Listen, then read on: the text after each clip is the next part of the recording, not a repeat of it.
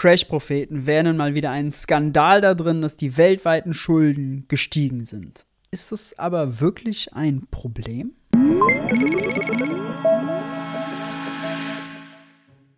Hi und herzlich willkommen bei Geld für die Welt. Ich bin Maurice und auf diesem Kanal dreht sich alles um die Frage, wie geht progressive Wirtschaftspolitik?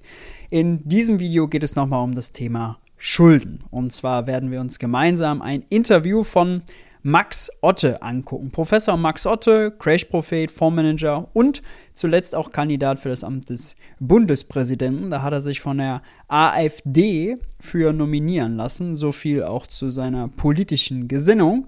Und äh, hier spricht er im Interview über die Tatsache, dass die Weltschulden mal wieder nominal gestiegen sind und, naja, sieht uns deshalb im sogenannten Endspiel angekommen. Was er genau sagt und wieder was, was davon zu halten ist, schauen wir uns in aller Seelenruhe an. Und dieses Endspiel findet jetzt statt und die mhm. Staaten machen ja locker weiter. Also ja. Scholz mal eben 100 Milliarden äh, für, die Bundeswehr. für, die Bundeswehr. nicht offizielle Schuldenaufnahme, wir machen da Sonderfonds, dann müssen wir es nicht mhm. Schulden nennen. Die EZB druckt Geld und macht den Green New Deal. Also wir sind voll in dieser Staatswirtschaft, in dieser Geldaufblähung, aber nicht nur Geldmengenaufblähung, sondern der Staat mhm. gibt es jetzt auch selber auf.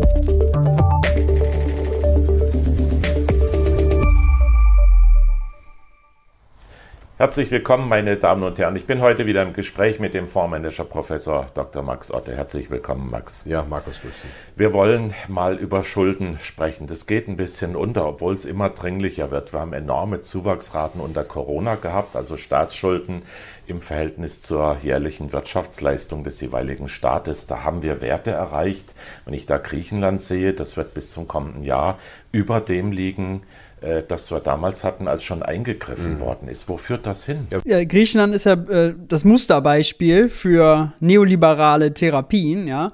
Die haben auch eine schöne Sparpolitik verordnet, hat Löhne gekürzt, hat öffentliche Bedienstete entlassen und was ist passiert? Nun, Neoliberale haben sich davon versprochen, dass Griechenland damit mit dieser Therapie-Aderlass, sagen wir mal, wieder auf die Beine kommt. Sind sie nicht.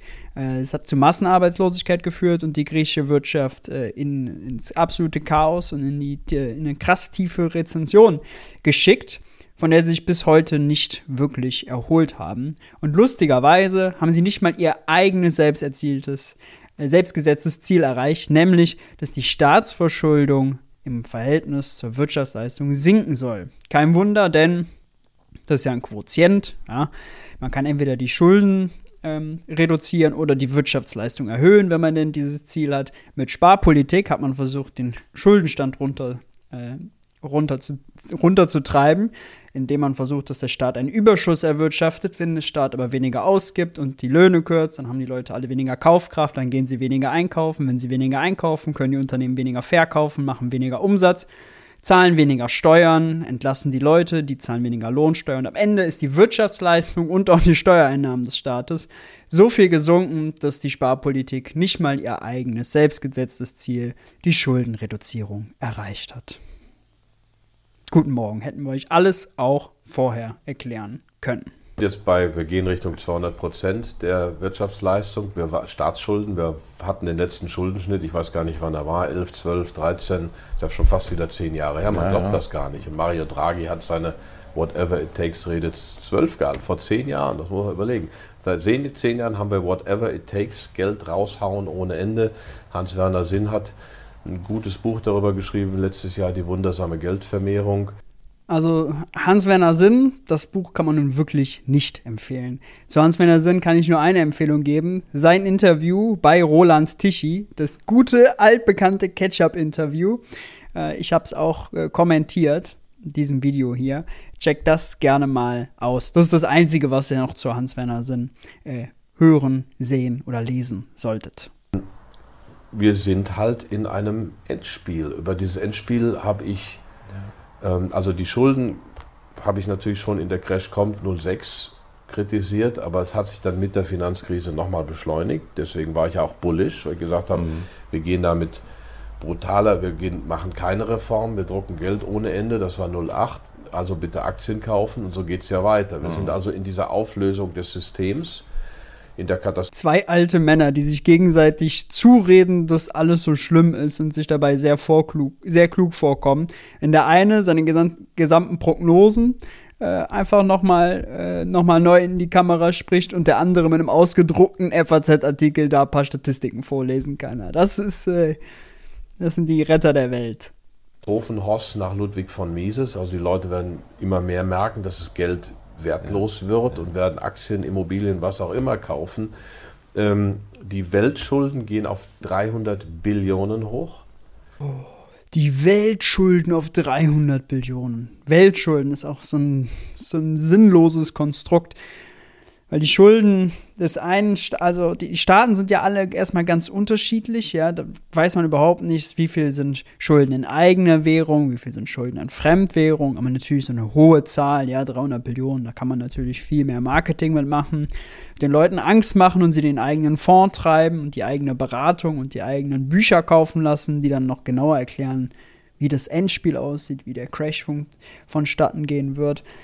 Aber geschenkt Gegenspieler zu diesen 300 Billionen Euro, und zwar eins zu eins, sind 300 Billionen Euro an Ersparnissen, privaten Ersparnissen, privatem Nettogeldvermögen, ganz richtig gesprochen. Denn immer, wenn der Staat mehr Geld ausgibt, als er einnimmt, also Schulden macht, fließt natürlich auch mehr Geld in die Privatwirtschaft, als der Staat über Schulden rausnimmt. Ja, die Ausgaben des einen sind die Einnahmen eines anderen und die Schulden des einen sind die Vermögen eines anderen. Die Schulden des Staates sind die privaten Nettogeldvermögen, Nettogeldvermögen der Privatwirtschaft. So rum.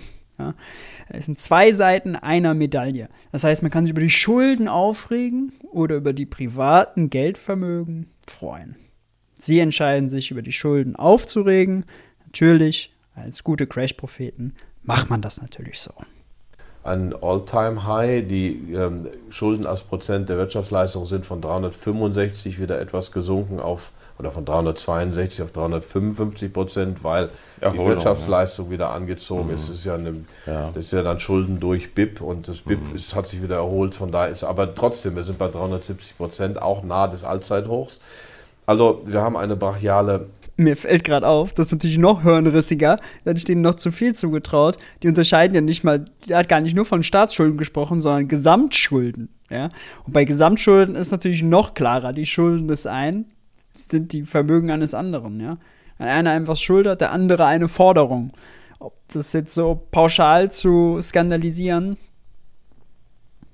Sicherlich gibt es einige Staaten, die Schuldenprobleme haben und sicherlich gibt es an vielen Stellen auch viel zu äh, hohe private Verschuldung, ja, wo Unternehmen zu verschuldet sind. Jetzt sozusagen, wenn dann die Wirtschaft einbricht, haben sie Probleme, ihre Schulden zu tilgen, klar. Oder Staaten, Entwicklungsländer, die in Fremdwährung verschuldet sind, klar. Aber darüber kann man nicht vernünftig diskutieren, wenn man hier mit äh, sozusagen äh, aufgetürmten Zahlen agiert. Das macht gar keinen Sinn. Ähm, Verzerrung in der Wirtschaft ähm, wir sind im Endspiel und das habe ich als Begriff, und jetzt wird es allgemein auch verwendet, 2015 zum ersten Mal verwendet auf dem Fondkongress in Mannheim und dieses Endspiel findet jetzt statt und die mhm. Staaten machen ja locker weiter. Also ja. Scholz mal eben 100 Milliarden äh, für, die für, die Bundeswehr, nicht offizielle Schuldenaufnahme, wir machen da Sonderfonds, dann müssen wir es nicht mhm. Schulden nennen. Die EZB druckt wie er sich auch einfach gar nicht damit auseinandersetzt, mit der konkreten Politik, warum die Ampel denn ein Sondervermögen wählt. Äh, ein Sondervermögen, was sie außerdem mit viel Mühe mit der CDU öffentlichkeitswirksam ausgetragen, dieser Beef im Parlament, äh, ins Grundgesetz packen will. Nun ja, weil sie die Schuldenbremse umgehen will. Ja, es ist nicht so, als würde sie einfach die Schuldenbremse abschaffen und dann Schleusen auf und wir ballern jetzt raus, als gäbe es keinen Morgen. Ja, ist wirklich Quatsch. Ich will nur mal dran, wir haben Finanzminister Christian Lindner, der äh, für knausrige Politik steht. Ja, ganz viele Wahlversprechen der Ampel sind nicht im äh, Bundeshaushalt etatisiert. Das ist da nicht drin. Ja, nur ein Beispiel ist die Kindergrundsicherung, anderes Beispiel ist der 10 Milliarden Kapitalzuschuss für die Rente. Äh, all das findet sich da nicht wieder. Bürgergeld auch nicht. Also ist jetzt nicht so, als würden die einfach die Schleusen öffnen und alles umsetzen, was geht. Müssten eigentlich viel mehr Geld ausgeben, das wäre mal dolle. Geld und macht Green New Deal. Also wir sind voll in dieser Staatswirtschaft, in dieser Geldaufblähung, aber nicht nur Geldmengenaufblähung, sondern der Staat mhm. gibt es jetzt auch selber aus. Das ist also Stufe 3. Ja. Geldmengenaufblähung, Rettung von Banken, dann Stufe 2 Negativzinsen, Stufe 3 jetzt aktive keynesianische Ausgabenpolitik, Staatswirtschaft. Mhm. Äh, staatlicher Umbau der Wirtschaft, ob das Bundeswehr ist, ob das Green New Deal ist, ähm, wir sind in der Systemtransformation. Also, also ich glaube, das Peinlichste was man sagen kann, ist, dass wir einer, auf dem Weg in eine Staatswirtschaft sind. Ich will nur mal daran erinnern, die ganzen Schulden, ein Großteil der Schulden, die der Bund jetzt während der Corona-Krise gemacht hat, rund 450 Milliarden Euro, liegt daran, dass die Privatwirtschaft so gelitten hat, da gab es große Steuerverluste, ja, Steuereinnahmenverluste für den Staat. Und der Staat hat ganz viele Privatunternehmen gerettet. Die Corona-Hilfen waren dafür da, um die private Marktwirtschaft zu retten. Ja, der Staat hat die Unternehmen nicht alle geschluckt, um das jetzt sozusagen dann ähm, planwirtschaftlich mit, von öffentlicher Hand äh, zu organisieren. Nein, er hat ganz viel Geld in die Hand genommen, um die privaten marktwirtschaftlichen Akteure zu retten. Pure Ideologie. Pure Ideologie. Ja, jetzt zückt er sein Buch. Ein bisschen Werbung muss er sein. Komm. Systemtransformation, die ich auch in Weltsystemcrash vor ähm, jetzt mittlerweile, was haben wir jetzt, 22, äh, ja, drei Jahren fast. Mhm. Äh, Aber eine schwierige Rechnung auch. Benannt habe. Ja. Endspiele, wie du sagst, haben sie ja so an sich, dass sie nicht mehr allzu viele Optionen bieten, wirkliche, reale Optionen. Also rauswachsen aus der Schuldenkrise können wir, glaube ich, nicht mehr. Was siehst du kommen? Das habe ich aber seit 2011 gesagt. Dass Wer einfach permanent einfach seine eigenen Prognosen immer aufzählt, um dann zu sagen, was er schon alles gesagt hat. Ja, du bist der absolute Held, Max Otte. Auswachsen werden. Ähm, es gibt halt mehrere Optionen in so einer Krise. Ähm, ich kann Inflation machen, die haben wir jetzt.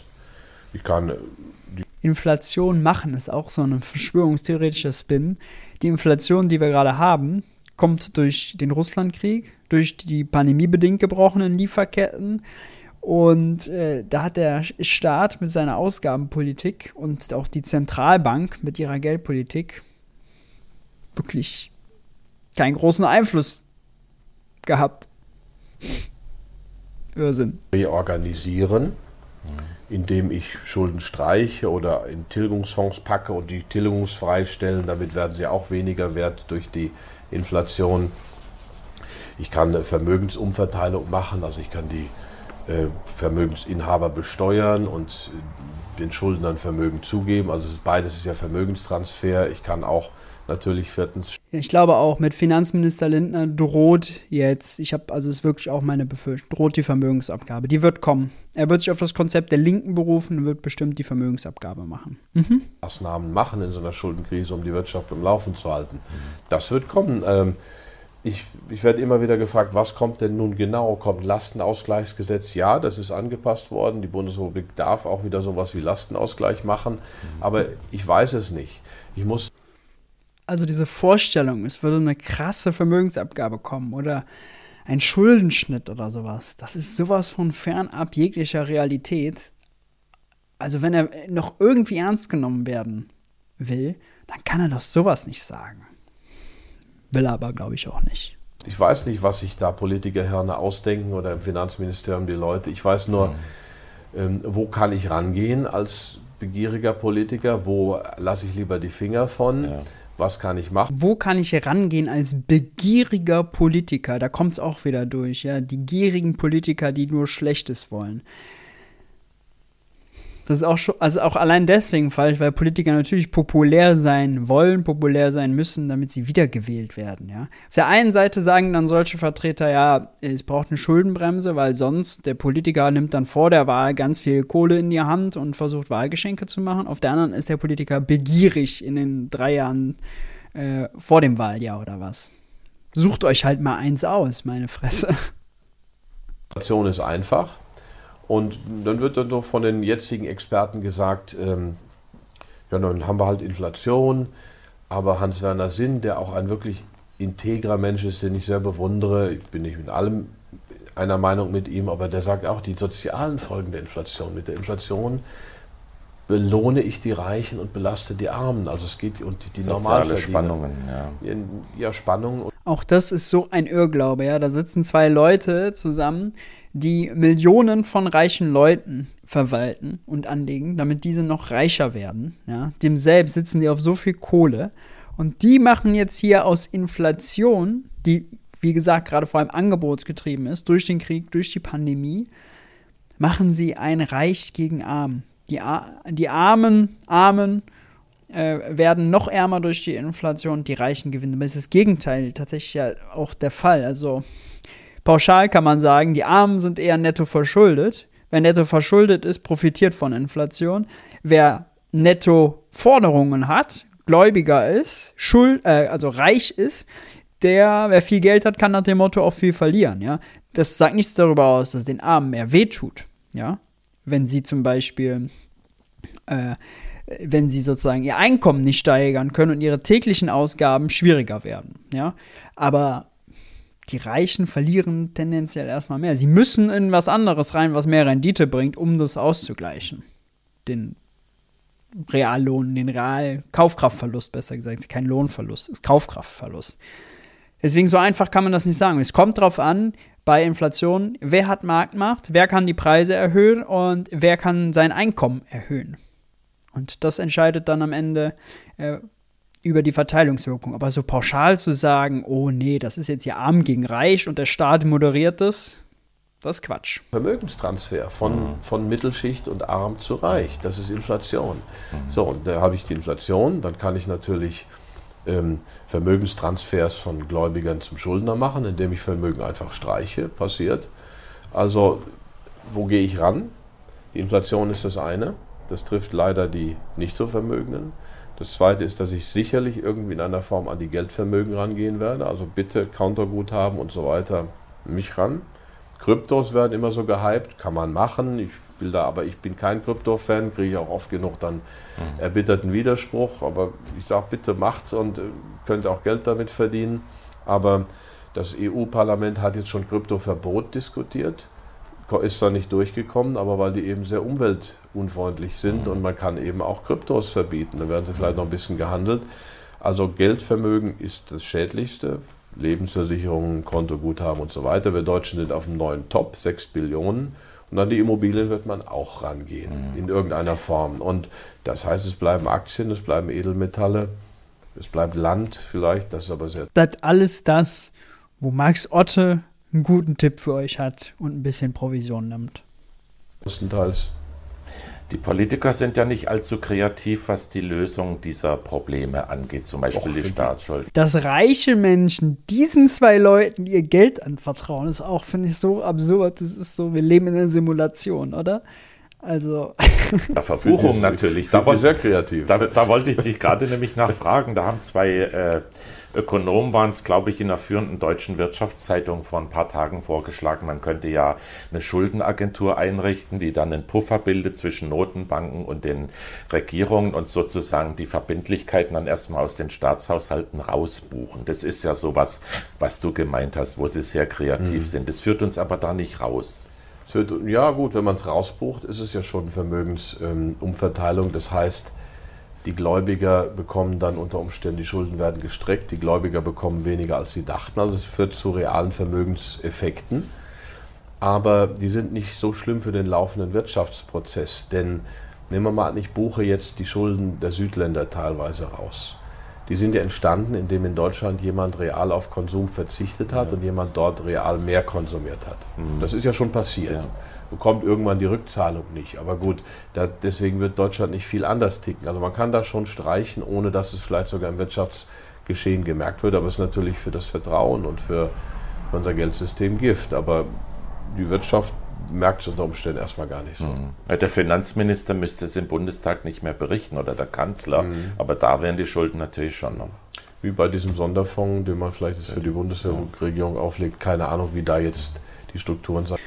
Das habe ich bisher auch noch nicht so krass auf dem Schirm gehabt, dass natürlich solche Begriffe wie Sondervermögen und wo man dann sozusagen sich das selbstgestellte Bein, die Schuldenbremse, umgehen muss, um sozusagen dem Haushaltsrecht und äh, der Verfassung und so da alles d'accord abzuwickeln, dass das für so, sagen wir mal, äh, Crash-Propheten, jetzt hätte fast was anderes gesagt, ähm, dass das für die natürlich ein gefundenes Fressen ist. Ja, das verstehen die Zuschauer nicht und da können sie sich, äh, können sie sich da hinsetzen, so tun, als hätten sie voll den Durchblick und als ging es irgendwie um irgendwas, was den eigenen Leuten schaden würde.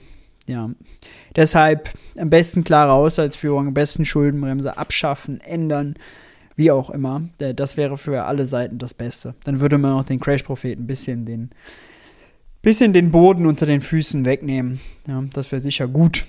Auch im Sinne des finanziellen Verbraucherschutzes. Und vielleicht kann man das auch am Haushalt vorbei. Das weiß der Scholz vielleicht selbst nicht, wie da die Strukturen sind. Ja, der kennt sich in der Finanzbranche ganz gut aus aus seiner Vergangenheit. aus der Hamburger Vergangenheit. Ja, aus der Hamburger Vergangenheit. Ja, ganz herzlichen Dank, Max Otte. Sehr gerne. Ja, was soll man sagen? Da haben sich zwei gefunden. Äh, zwei ahnungslose äh, Verschwörungstheoretiker, muss man leider so sagen. Also Ganz fürchterlich, komplette Desinformation. Und dass sie sich nicht schämen, sowas zu sagen. Und das Video hat dann mehrere tausend Klicks. Max Otte, der zieht immer total. In so einer rechten, liberalen, libertären, besser gesagt, äh, Szene. Eine Schande, eine Schande. Naja, was soll man sagen? Wenn euch das Video gefallen hat, dann freue ich mich wie immer, wenn ihr ein Like und ein Abo dalasst. Gerne auch die Glocke aktivieren, kein Video zu verpassen. Checkt gerne auch mal den Twitch-Kanal aus, da reagiere ich auch öfter live auf solche Sachen. Ist, glaube ich, immer wichtig, dem auch ein bisschen was entgegenzusetzen. Ansonsten, wenn ihr den Kanal unterstützen wollt, PayPal, Steady oder ein Bezahlabo beim Geld für die Welt Newsletter. Das äh, hilft mir sehr, unterstützt die ganze Arbeit hinter Geld für die Welt. Vielen Dank dafür und ansonsten haltet die Ohren steif und ich hoffe, wir sehen uns beim nächsten Video.